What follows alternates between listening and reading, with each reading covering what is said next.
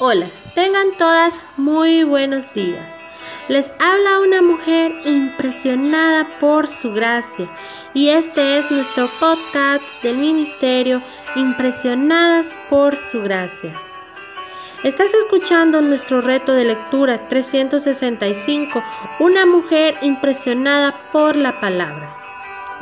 En nuestro día 74, lunes 15 de marzo del año 2021, nos corresponde leer jueces del capítulo 13 al capítulo 15. Años después, el pueblo de Israel es oprimido y esta vez Dios prepara un libertador que llamó desde antes de nacer, Sansón.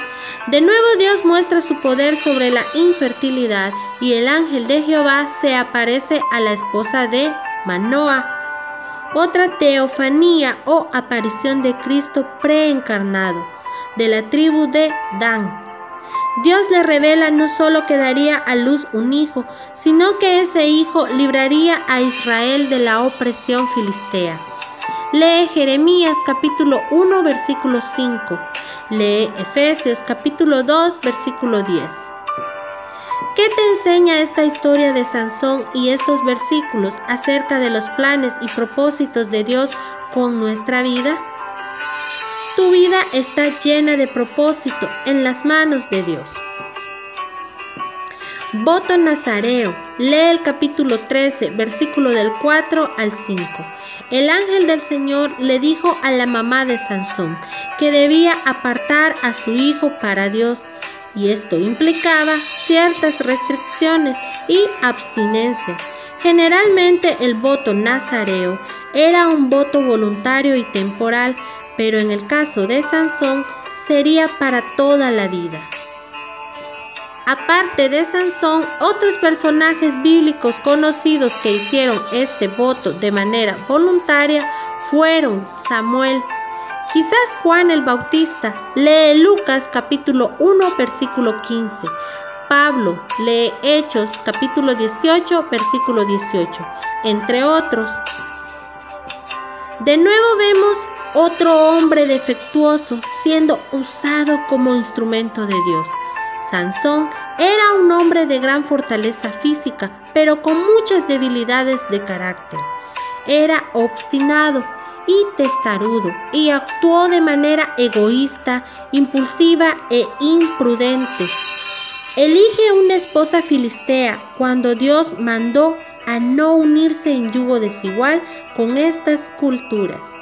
Capítulo 13, versículo del 1 al 3. Tenía debilidad por mujeres al punto de desobedecer a Dios para obtenerla. Capítulo 14, versículo del 1 al 7. Por ende, lo vemos sucumbiendo ante las manipulaciones de su esposa. Lee el capítulo 14, versículo del 15 al 17 de jueces.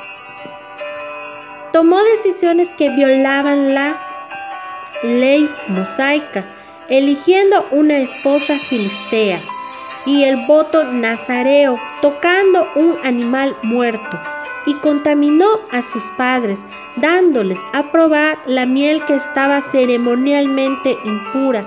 Lee el capítulo 14, versículos del 5 al 9. ¿Qué piensas de la actuación de la esposa de Sansón y cómo manipuló a su esposo? ¿Te has visto en actuaciones similares para lograr conseguir lo que quieres de tu esposo?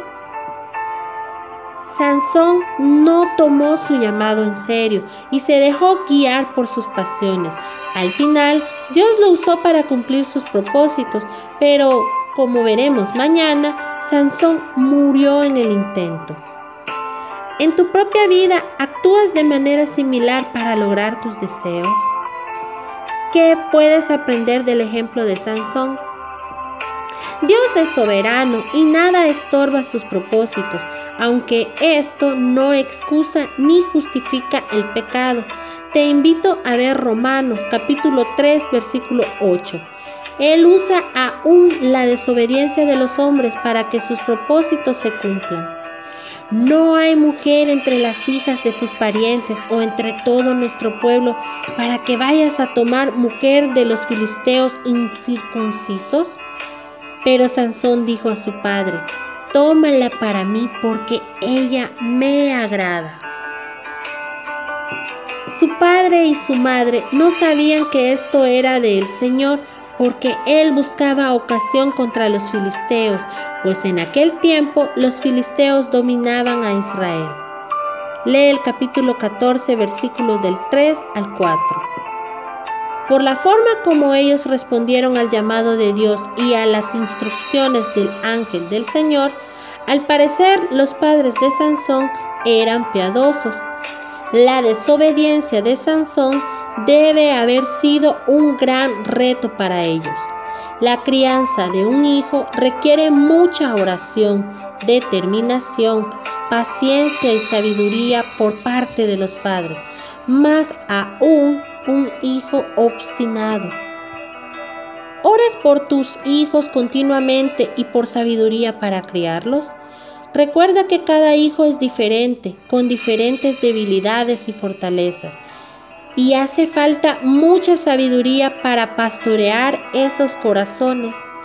Gracias por escucharnos en este bello día. Nuestra oración es que Cristo viva en tu corazón por la fe y que el amor sea la raíz y el fundamento de tu vida y que así puedas comprender cuán ancho, largo, alto y profundo es el amor de Cristo.